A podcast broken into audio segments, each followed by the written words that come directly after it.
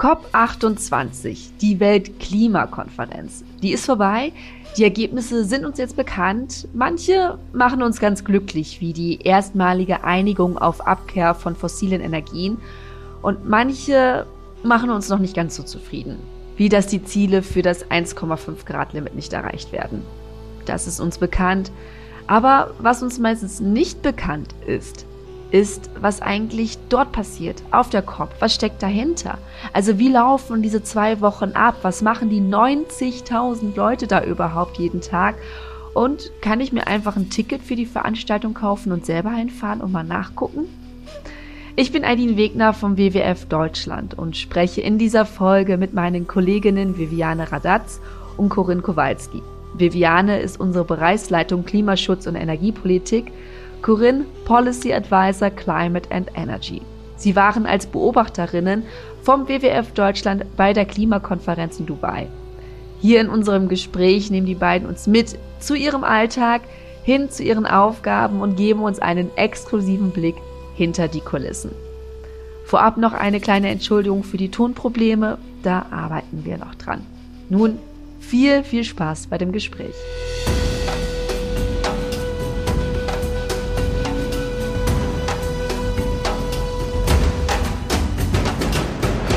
Hallo Corinne, hallo Viviane. Ihr seid wieder zurück von der COP. Fällt so langsam der Stress ab oder wie geht's euch? Ja, so langsam fällt der Stress ab. Also ich habe sehr, sehr viel geschlafen in den ersten Tagen danach und so langsam kommt man wieder in normale Verhältnisse. Und bei dir, Corinne? Ja, also bei mir ähm, bin völlig krank zurückgekommen, aber zum Glück nicht während COP. Und ähm, du weißt, es gibt nicht viele ähm, Zeitverschiebungen zwischen Dubai und Deutschland, aber irgendwie, ich bin jetzt jeden Tag um 5 Uhr in der Früh aufgestanden. Also mein Körper ist noch nicht ganz zurück. Ist noch nicht ganz zurück. Hat's euch denn gefallen? Gefallen ist vielleicht ähm, nicht das richtige Wort für eine zweiwöchige Dienstreise, wo man durchgehend arbeitet. Es gibt natürlich sehr, sehr viele Eindrücke. Natürlich einerseits von der Arbeit, die wir da machen und andererseits natürlich auch von der Stadt und dem Land und allem drumherum. Aber ich würde sagen, gefallen würde ich jetzt so, kann man, kann man eigentlich für so, für so eine Art Reise nicht äh, als Kategorie anwenden. Ja, gut. Aber das ist genau das, worüber wir ja reden wollen. Wir wollen ja genau über eure Eindrücke reden, weil das Ergebnis kennen wir mittlerweile. Wir haben es äh, überall gesehen und gehört. Aber was wir natürlich nicht wissen, ist, wie ist es vor Ort zu sein? Wie ist es, äh, diese zwei Wochen dort zu erleben? Wie sieht das aus? Wie fühlt sich das an? Wie äh, riecht es? Wie schmeckt es? Alles. Weil das ist natürlich etwas, was wir jetzt hier, wenn wir in Deutschland sitzen, null mitbekommen. Wir kriegen die Bilder aus den Konferenzsälen, wie dann die Leute auf dem Podium dann applaudieren oder traurig aussehen, aber alles dazwischen, davon wissen wir nichts. Und deswegen ist es total toll, dass ihr beide euch Zeit genommen habt, so ein bisschen darüber mit uns äh, oder mit mir drüber zu reden. Und da möchte ich natürlich erstmal ganz, ganz vorne anfangen und zwar COP, COP, COP. Was, was heißt COP? Was ist äh, Weltklimakonferenz? Könnt ihr das mal so ein bisschen mit euren eigenen Worten beschreiben, wie ihr das erklären würdet? Corinne, möchtest du anfangen? Ja, klar. Also du weißt, es ist COP und dann kommt so ein Zahl. Also dieses Jahr war das COP 28. Das heißt, es ist das 28. Mal, dass ähm, diese Länder sich treffen, um über der Stand der Klima weltweit zu besprechen und auch da etwas zu entscheiden, wie das, hoffentlich etwas zu entscheiden, wie kann man mit Klimawandel zurechtzukommen oder was kann man damit machen. Also es ist eine von der UN, also der Vereinten Nationen, ein, ein von der großen Organisation für so Klima und, und da gibt's alle Länder, die da mitmachen, sind ähm, seit 28 Jahren die gleich. Also ich glaube, wir, wir sind jetzt beim 196 Parteien für diese Konvention. Dann sind alle Länder repräsentiert. Es geht nicht nur um die Länder, aber auch gibt es so verschiedene Organisationen wie, wie, wie WWF, aber auch äh, andere so Observer, ähm, die da auch dabei sind. Ich weiß nicht, ob Viviane, du willst das ein bisschen mehr strukturieren als, als ich. Also eigentlich ist es genau das. Also du hast gerade Parteien gesagt, Corinne. Das sind sozusagen auf Englisch, das Wort ist Parties und COP heißt Conference of the Parties. Und es ist keine äh, große Partykonferenz, äh, wo alle feiern, sondern die Partys sind halt die einzelnen Länder, die Vertragsparteien sind zu der äh, Klimarahmenkonvention, aber dann auch zum Pariser Abkommen. So wird sozusagen dann die Klimarahmenkonvention gibt es seit 1992 und seit 1995 gibt es diese Konferenzen der Vertragsparteien und da waren wir jetzt eben bei der 28. und äh, bereiten uns jetzt auf die 29. vor.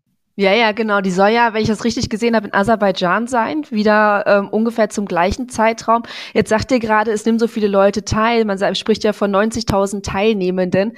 Kann ich denn da auch hin? Also kann ich mir das vorstellen, wie, okay, da ist eine große Veranstaltung, ich gehe auf, weiß ich nicht, Eventim oder weiß ich nicht was, kaufe mir ein Ticket, fahre da hin und sage, uhu, ich möchte jetzt gerne hier teilnehmen oder wie, wie läuft das ab? Also in erster Linie ist es eine Veranstaltung, die, wie gesagt, eine Konferenz der Vertragsparteien dieser Abkommen, wo die sich darüber unterhalten, wie sie die Ziele der Abkommen und der Konventionen erreichen. Da gibt es die Möglichkeit, dann entsprechend für sogenannte Beobachter, Observer-Organisationen, wie zum Beispiel der WWF eine ist, teilzunehmen, um genau diese Verhandlungen zu beobachten, um da eine gewisse Transparenz herzustellen. Und das betrifft nicht nur NGOs, das können auch Unternehmen sein etc., die dort so einen Beobachterstatus haben, um vor Ort tatsächlich zu verfolgen, was dort besprochen wird, weil es natürlich alle Teile der Gesellschaft auch was angeht. Und Presse kann ist natürlich dann auch da, um diese äh, im Prinzip auch um zu beobachten und um sozusagen unmittelbar berichten zu können. Also da kann nicht jeder hin und ist in erster Linie eine, eine politische, diplomatische Verhandlungsveranstaltung, bei der aber natürlich relativ viele, also viele Leute aus vielen Ländern, jedes Land kann ja äh, akkreditiert sozusagen seine eigenen VerhandlerInnen und dann aber auch teilweise Unternehmen, NGOs und so weiter aus dem Land. Und dann natürlich gibt's diese ganzen internationalen NGOs, die Leute hinschicken und dann eben die Presse. Und so kommen eben diese vielen Menschen zustande. Das waren dieses Jahr aber deutlich mehr als sonst jemals zuvor. Und wahrscheinlich muss man sagen, das ist auch einfach zu viel gewesen. 90 bis 100.000 ist mhm. natürlich dann nicht mehr in erster Linie eine Verhandlung, sondern so eine Art Messe.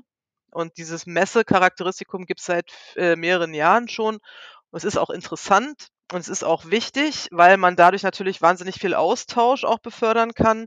Auch der WWF hat zum Beispiel vor Ort ein Pavillon, wo wir Veranstaltungen haben, wo wir PolitikerInnen, Leute aus der Wirtschaft, andere NGOs etc. auch einladen, auf den Panels zu sprechen und wo man natürlich dann zur Umsetzung von Klimapolitik sich austauschen kann, was natürlich auch wertvoll ist für den Prozess vor Ort.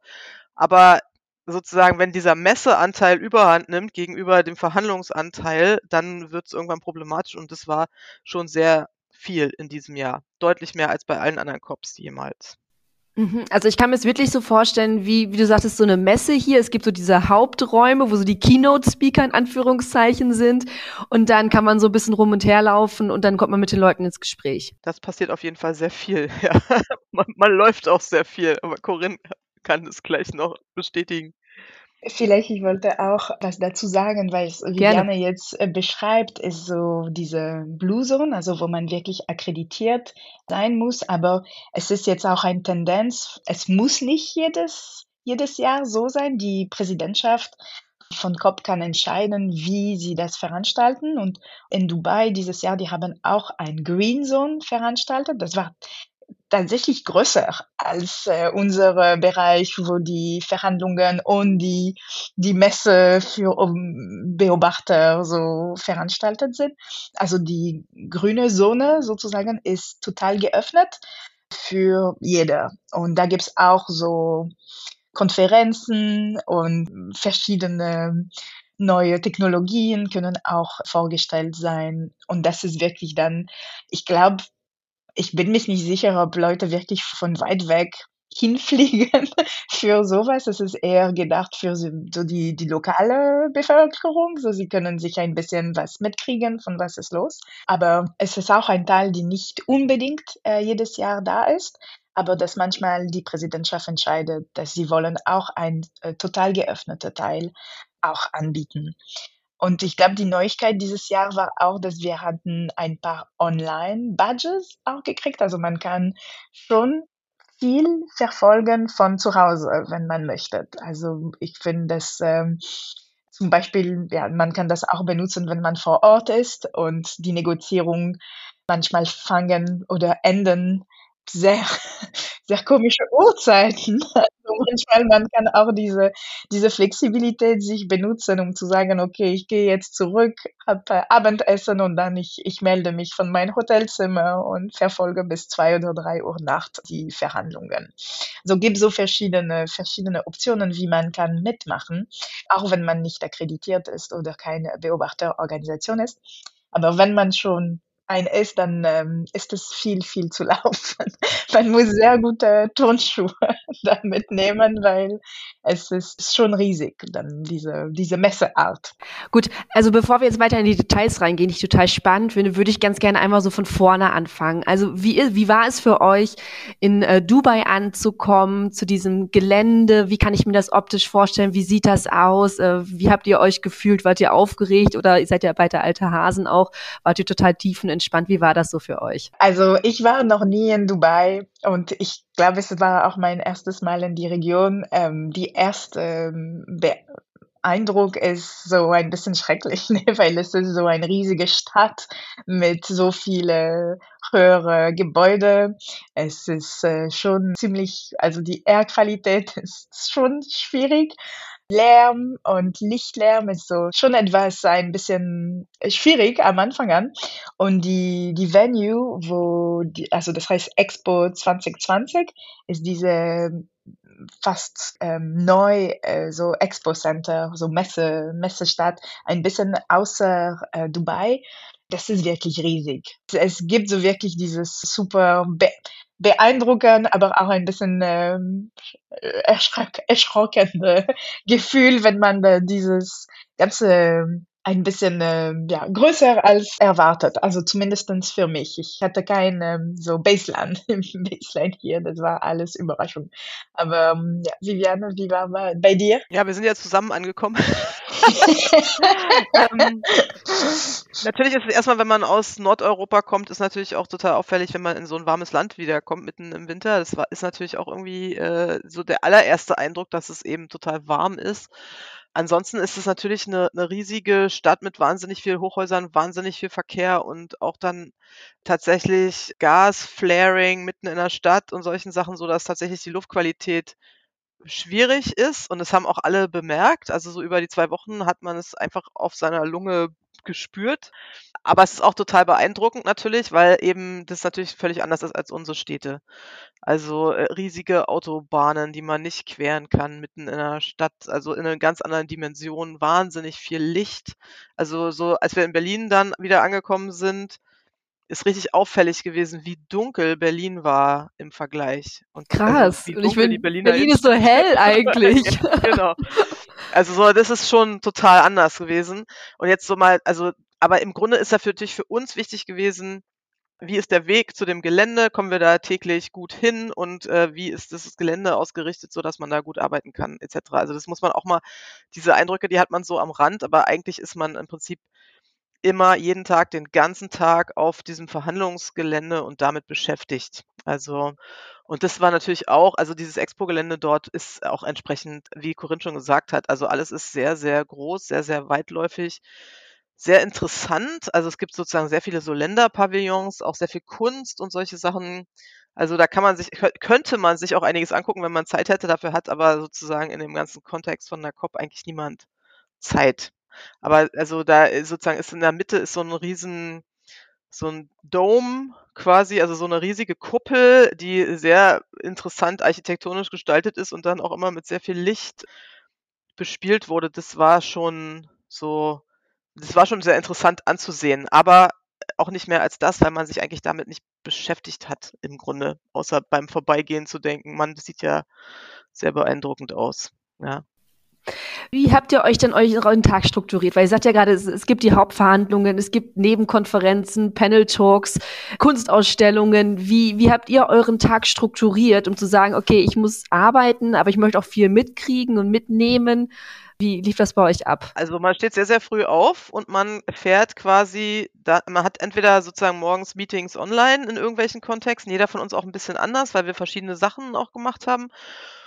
Oder man fährt quasi sehr früh zum Gelände und hat dort quasi erste Meetings, Absprachen und dann hat man quasi einen Kalender der Verhandlungen. Das ist ja eigentlich das Zentrale, denn man, wir sind ja Beobachter innen der Verhandlungen. Also mhm. gucken wir sozusagen zu den entsprechenden Themen, die wir beobachten, wann sind Verhandlungen angesetzt und dann gehen wir dorthin und äh, machen Notizen und so weiter. Dann gibt es Arbeitsgruppentreffen von internationalen NGO-Arbeitsgruppen, wo man dann hingeht. Dann gibt es Arbeitsgruppentreffen der deutschen NGOs, dann gibt es Arbeitsgruppentreffen der europäischen NGOs und so weiter. Und immer wird man sozusagen sich gegenseitig informieren über den Stand und auch sozusagen Notwendigkeiten, mit welchen Ländern vielleicht man mal sprechen sollte, welche Vorschläge man noch machen könnte, wie man besser vorankommt, wie man mehr Druck aufbaut. Für uns war ja dann vor Ort total wichtig, Druck aufzubauen auf diesen Aspekt Ausstieg aus den fossilen Energien. Das war so unser Hauptblickwinkel für den WWF Deutschland vor Ort. Corinne, wie hast du deinen Alltag strukturiert?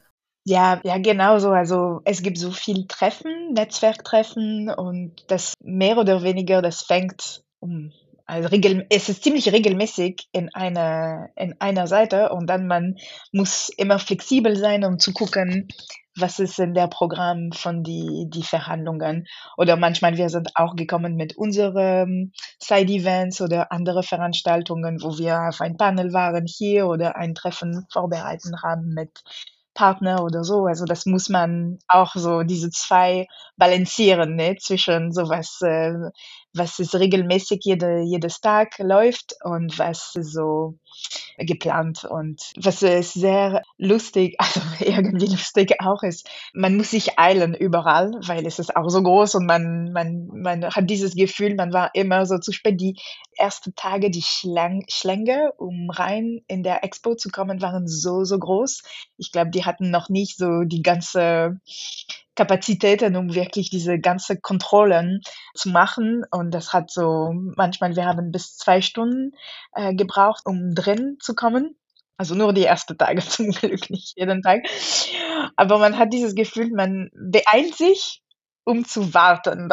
Wenn manchmal die Verhandlungen verspäten sich oder verzögern sich und du bist hier reingekommen sehr, sehr schnell und dann dann ist etwas entscheidend und musst du sechs Stunden warten, bis die nächste Termin oder die nächste Verhandlungssession fängt wieder an. Oder irgendein Text kommt, das man kann dann lesen und kommentieren oder so. Also es war so diese sehr so, man muss super flexibel sein und es ist gut, dass wir nicht geplant haben, so viel außer die Konferenz zu machen. Also wir hatten einfach viel Zeit dafür, um zu sagen, ja, wir benutzen unsere Zeit, weil wir warten, bis Text kommt oder mhm. Verhandlung fängt wieder oder so. Also ihr hattet sehr, sehr volle Tage. Wie habt ihr euch denn bei Laune und bei Kräften gehalten? Also zwei Wochen sind ja, also ich bin ja nur mal so auf Messen, die so drei Tage gehen und da bin ich schon völlig platt. Zwei Wochen ist für mich unvorstellbar. Wie haltet ihr euch denn da bei Laune, bei Kräften, dass ihr auch ganz halt so fokussiert seid? Weil wie ihr sagtet, ihr seid ja da zum Arbeiten, uns hier in Berlin zu berichten, damit wiederum wir was aus euren Informationen machen können. Also da ist ja unglaublich viel Verantwortung und auch viel los. Wie habt ihr das gemacht? Adrenalin. ich muss Viviane zustimmen. Kaffee? Ja, es ist einfach sehr spannend und man ist mhm. in diese es gibt so viel los und man wirklich kriegt so viel Energie von einfach und ich glaube, es war auch gut, äh, die hm, Pandas, die Delegation von WWF trifft sich auch jedes Abend, um ein bisschen ein Debrief zu machen und das war, ich glaube, immer auch in eine ziemlich gute Laune.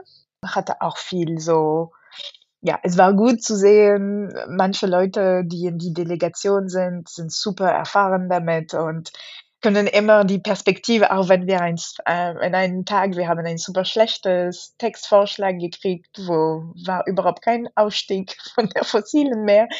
Und die haben das immer so in Perspektiv, dass es schon ein Schritt nach vorne ist und so. Also ich glaube, dass man kann sich wirklich auf den anderen das benutzen, um eine bessere Laune zu kriegen und zu jedes Mal, wenn es was läuft nicht so gut, kann man darüber ja ein bisschen sprechen und sehen, was, was kommt danach. Wie war denn so die, das Zusammentreffen mit den anderen äh, WWF-KollegInnen von der ganzen Welt? Und was, was ist eigentlich auch in diesem Pavillon vom WWF passiert? Was war dann da so die große Action? Irgendwelche Lichtershows? Wahrscheinlich nicht, aber. nee.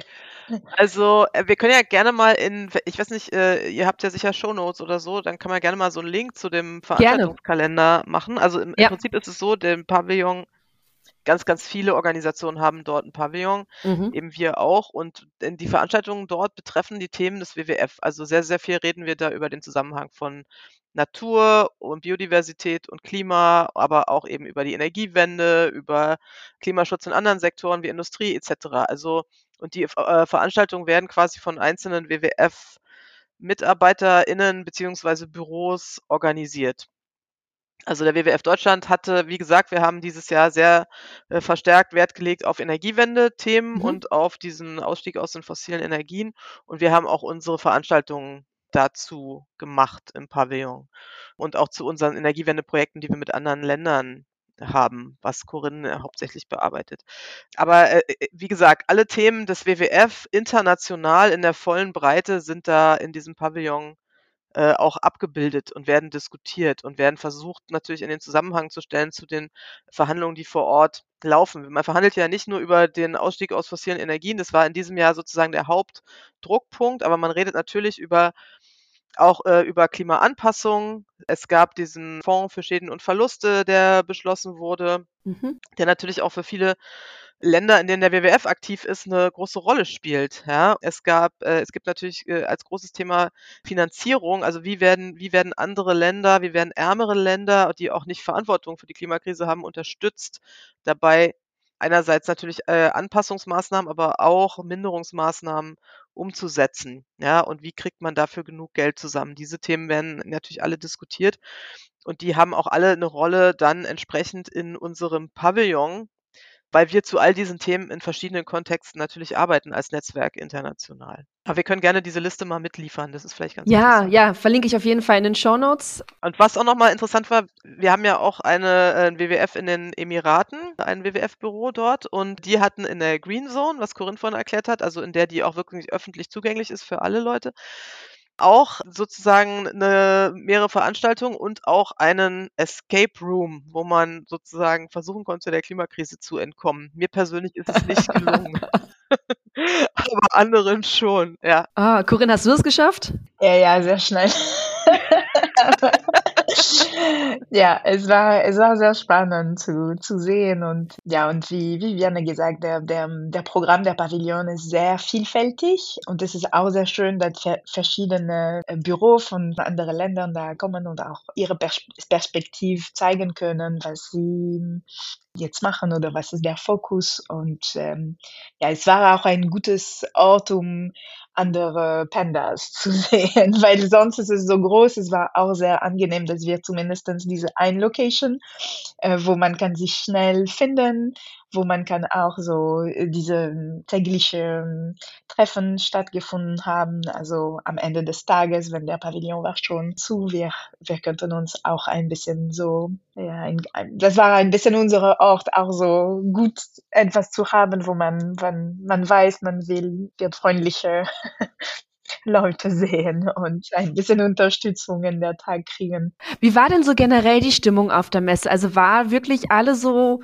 wir ziehen jetzt alle hier, sind hier, um alle an einen Strang zu ziehen? Oder hattet ihr auch manchmal so das Gefühl, da gibt es welche, die wirklich ihre wirklich eigenen Interessen, ne? Also man sprach ja auch mal viel, dass sehr viele Leute sind, da waren, die es alles so ein bisschen blocken wollen. Habt ihr das so mitbekommen in den Gesprächen, wenn ihr ähm, auf der Messe unterwegs wart? Oder was war euer Eindruck?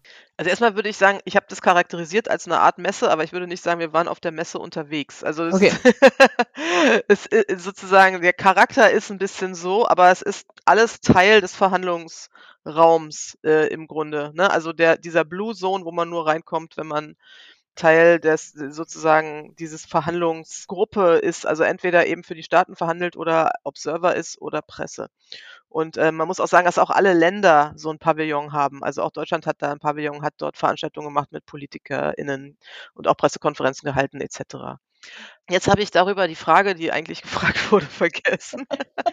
Wie denn so generell bei den Besuchenden die Atmosphäre war, die Stimmung war? War das so, so Aufbruchstimmung, wir wollen irgendwie was zusammen jetzt bewegen oder jeder hat so seine Interessen gehabt? Also wie gesagt, das sind ja, also das kann man so nicht sagen. Ne? Das kommt ein bisschen mhm. auf die Veranstaltung selber an, auf das Thema, was man hat. Dann hat man natürlich die Leute dort, die auch Spezialisten sind normalerweise, wenn man eine Veranstaltung zu einem bestimmten Thema macht und man kann dann relativ tief einsteigen.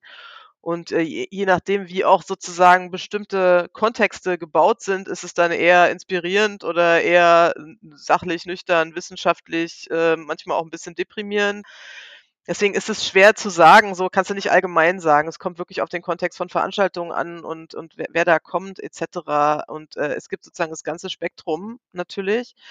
Aber natürlich ist sozusagen für uns in diesem, wir nennen den immer Panda-Hub, aber es ist also der WWF-Pavillon, ist natürlich schon wichtig, dass wir dort äh, entsprechende Kontakte auch schließen und natürlich irgendwie auch immer so ein versuchen, eine positive Perspektive zu bekommen und natürlich zu versuchen, mit, mit den Veranstaltungen, die wir dort machen, auch die Diskussionen zu beschleunigen, die dazu führen, dass wir schneller und umfänglicher Klimaschutzmaßnahmen ergreifen. Dann lass uns mal so ein bisschen ans Ende der COP äh, springen. Kurz vorm Schluss oder vorm offiziellen Schluss gab es dann irgendwann bei mir die Nachricht, Abschlusspapier wird heute nichts. Die U-Bahn-Tickets wurden schon um zwei Tage verlängert. Das waren so die Informationen, die bei uns so angekommen sind. Also mit dem ersten Entwurf waren alle nicht glücklich. Wie habt ihr das miterlebt zum Schluss, dass es hieß, okay, es wird sich jetzt nochmal verlängern, wir werden länger hier bleiben müssen, ähm, wir müssen da jetzt nochmal mehr Druck machen, mehr dran arbeiten? Ich glaube, wir hatten das schon vorher ein bisschen auf dem Schirm gehabt, dass es sicherlich nicht endet wie geplant. Also wir müssten tatsächlich nicht unsere, unsere Reise verlängern. Wir hatten das schon. Ich glaube, es gibt noch. Schon einkalkuliert. Schon einkalkuliert. Es, es war mhm. noch nie ein Kopf, die rechtzeitig geendet war. Es vielleicht für die kleine Anekdote, es gibt auch so eine jedes Jahr anscheinend ein WWF-Bett, ähm, wann genau wird COP, COP enden. Also jede Panda kann seine Einschätzung dann reinwerfen.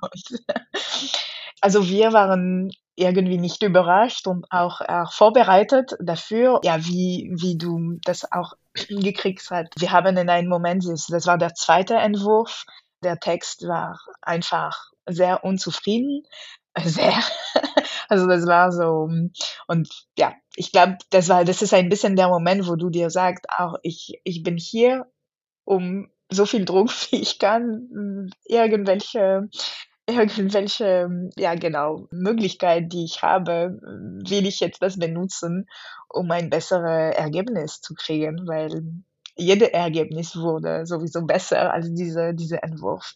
Also ich glaube, das hat uns, uns so auch der Zeit ist sehr schnell vergangen, weil wir waren einfach sehr fokussiert und sehr komischerweise auch viel Energie davon gekriegt, dass wir äh, plötzlich wussten genau, was wir nicht wollen. Also das ja. gibt dir so eine Richtung, äh, wo du hin und geht und wir sind dann völlig drin gegangen. Genau, also es geht ja darum, das zu kommentieren und entsprechend den Druck auch aufzubauen auf bestimmte Delegationen und das sozusagen auch nochmal abzustimmen. Und dann geht es natürlich wieder darum zu warten, ob es einen besseren Entwurf gibt. Aber es gab sozusagen bei diesem ersten relativ schlechten Textentwurf ja sehr, sehr viel Druck sofort von allen NGOs, aber auch von sehr, sehr vielen Ländern, von der EU, von Deutschland, von, von den USA. Also sehr, sehr viele haben sehr, sehr klar gesagt, dass sie damit nicht die COP verlassen werden. Und da ist natürlich nochmal ein sehr hoher Druck entstanden, auch auf die Präsidentschaft, da eine andere Art Einigung herbeizuführen wo sie, glaube ich, dann nochmal 24 Stunden sehr, sehr hart arbeiten musste, um das hinzubekommen. Wie war das denn nachher für euch, als das finale Paper dann da war, der finale Beschluss? Wir haben es ja total vom WWF, haben wir gesagt, wir sind sehr erleichtert. Eben genau, jetzt muss ich gerade auf meinen Spickzettel gucken, äh, auf die Abkehr von fossilen Energien. Erneuerbare Energien sollen weltweit bis 2030 verdreifacht werden und eben für Betroffene die Klimaschäden äh, die finanziellen Entschädigungen. Wie war das denn nachher für euch, als ihr das gesehen habt, gesagt habt, okay, das ist cool. Manche Sachen haben wir ja auch kritisiert und gesagt haben, das müssen wir auf jeden Fall noch weiter angehen. Wie habt ihr das empfunden? Ja, ich glaube, es ist immer eine Abwägung von Licht und Schatten, ehrlich gesagt. Ne? Mhm. Also mhm. der Text war sehr, sehr deutlich besser als die letzte Version gewesen ne, an dem Morgen. Was man dann wissen muss, ist, dass man, man hat sozusagen, wir haben irgendwie morgens um sieben kam der Text, wir haben den dann gleich analysiert und bearbeitet und kommentiert. Und dann ist aber nicht klar gewesen, was sozusagen dann als nächstes passiert. Also es gab, sollte irgendwann ein Plenum geben. Es war aber nicht klar, was in diesem Plenum passiert. Es könnte auch sein, hätte auch sein können, da wird nochmal diskutiert, dann wird nochmal sich zurückgezogen und noch ein neuer Text gemacht. Dass da sozusagen dieser Text, diese Endversion sein wird, die abgestimmt wird, ist in dem Moment, wo der kam, nicht, nicht klar gewesen. Und also wahrscheinlich nicht nur uns, sondern anderen auch nicht unbedingt so. Von daher sitzt, ist man dann sozusagen und, und guckt sich das jetzt erst nochmal genauer an und man muss natürlich auch jetzt immer noch analysieren, was eigentlich wirklich bestimmte Dinge bedeuten. Man, man kann natürlich immer dann vor Ort nur so eine schnelle Analyse machen, aber grundsätzlich ist es so, wir haben jetzt nach 28 von diesen COPs das erste Mal sozusagen die Hauptursache der Klimakrise da tatsächlich erwähnt und die Länder sind aufgefordert, in ihren Klimaschutzplänen das zu berücksichtigen dass sie äh, sozusagen diese Abkehr von den fossilen Energien damit aufnehmen sollen. Das ist äh, also ein Riesenschritt eigentlich für diese, diese Gruppe, für, also für dieses Gremium, für die COP an sich, weil wir haben sehr, sehr lange nur über Emissionen geredet und nie über die eigentlichen Maßnahmen dazu, die zu vermindern. Trotzdem ist natürlich da, sind natürlich sehr viele Schlupflöcher enthalten. Trotzdem geht es alles überhaupt nicht schnell genug und haben wir natürlich noch ganz andere Anforderungen gehabt, was wir eigentlich aus diesem Text raushaben wollen. Das muss man auch sehen. Also deswegen, wie gesagt, es ist immer so eine Licht- und äh, Schattensache. Man kann das sozusagen als großen Schritt und als auch als wichtiges Signal verbuchen einerseits. Andererseits ist es jetzt eben auch, liegt es jetzt eben auch daran, das tatsächlich umzusetzen in den einzelnen Ländern und da den Druck entsprechend aufzubauen und aufrechtzuerhalten, dass es auch passiert. Also es passiert ja nicht einfach nur, weil es in diesem Text steht, sondern es muss eben auch umgesetzt werden. Definitiv. Corinne, was waren deine Gedanken, als das dann endlich da war, vorüber war? Ja, ich glaube, dass äh, du weißt, dass es dann den, Ende, aber wie, Viviane das hat das sehr gut gesagt. Das ist die Ende, aber du weißt es noch nicht, wenn du da den Text kriegst.